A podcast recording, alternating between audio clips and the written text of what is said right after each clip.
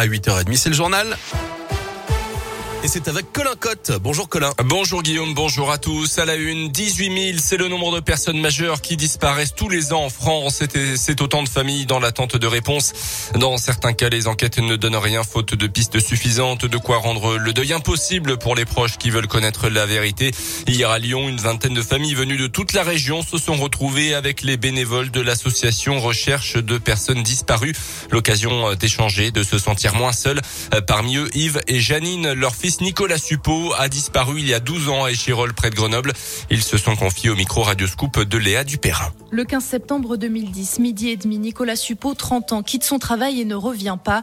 Depuis ce jour, ses parents se sont tout imaginés. Soit il a fait une mauvaise rencontre, ou soit il est parti volontairement. Si c'est un départ volontaire, on se pose la question, mais qu'est-ce qui s'est passé pour qu'il soit parti? Qu'est-ce qu'on a dû faire? Oui, Quelque part, c'est le genre de question qu'on se pose immanquablement. En 2014, l'enquête s'arrête, mais un nouvel espoir surgit trois ans plus tard dans le cadre de l'affaire Nordal-le-Landais.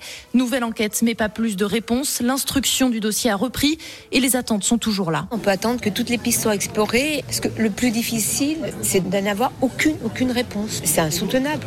On y pense tous les jours. Je regarde, même quand je voyage, euh, je ne peux pas m'empêcher, tiens, cette silhouette, euh, elle ressemble à Nicolas. Euh. On est toujours sur le qui-vive, voilà. Un pôle national consacré au cold case, ces affaires non résolues, a été créé tout récemment, mais les familles redoutent que les moyens alloués soient largement insuffisants. En Auvergne-Rhône-Alpes, l'association Recherche de personnes disparues compte 50 dossiers en cours pour des disparitions non élucidées.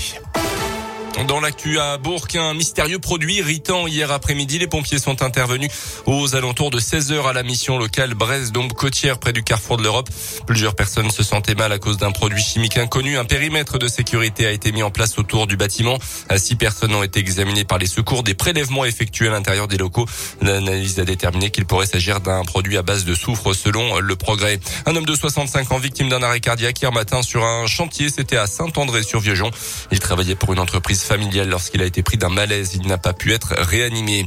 Une grosse frayeur sur un vol Air France Paris-New York. Mardi, les pilotes ont dû effectuer une manœuvre d'urgence pour atterrir à Charles de Gaulle. Leur commande ne répondait plus. Air France évoque un incident grave. Les pilotes paniqués selon les enregistrements ont finalement pu rétablir la situation et atterrir sans dommage. Une enquête est en cours. L'ouverture aujourd'hui de la campagne de déclaration d'impôt sur le revenu. Vous avez jusqu'au 19 mai pour la version papier, jusqu'au 24 mai sur Internet pour le département de l'Ain et jusqu'au 8 juin pour les contribuables de Saône-et-Loire. On termine avec le foot, un doublé en trois minutes et un but en profitant de l'erreur du gardien adverse. L'ancien joueur de Lyon, Karim Benzema, a encore brillé hier. Victoire 3 de son club du Real Madrid face aux Anglais de Chelsea en quart de finale aller de la Ligue des Champions.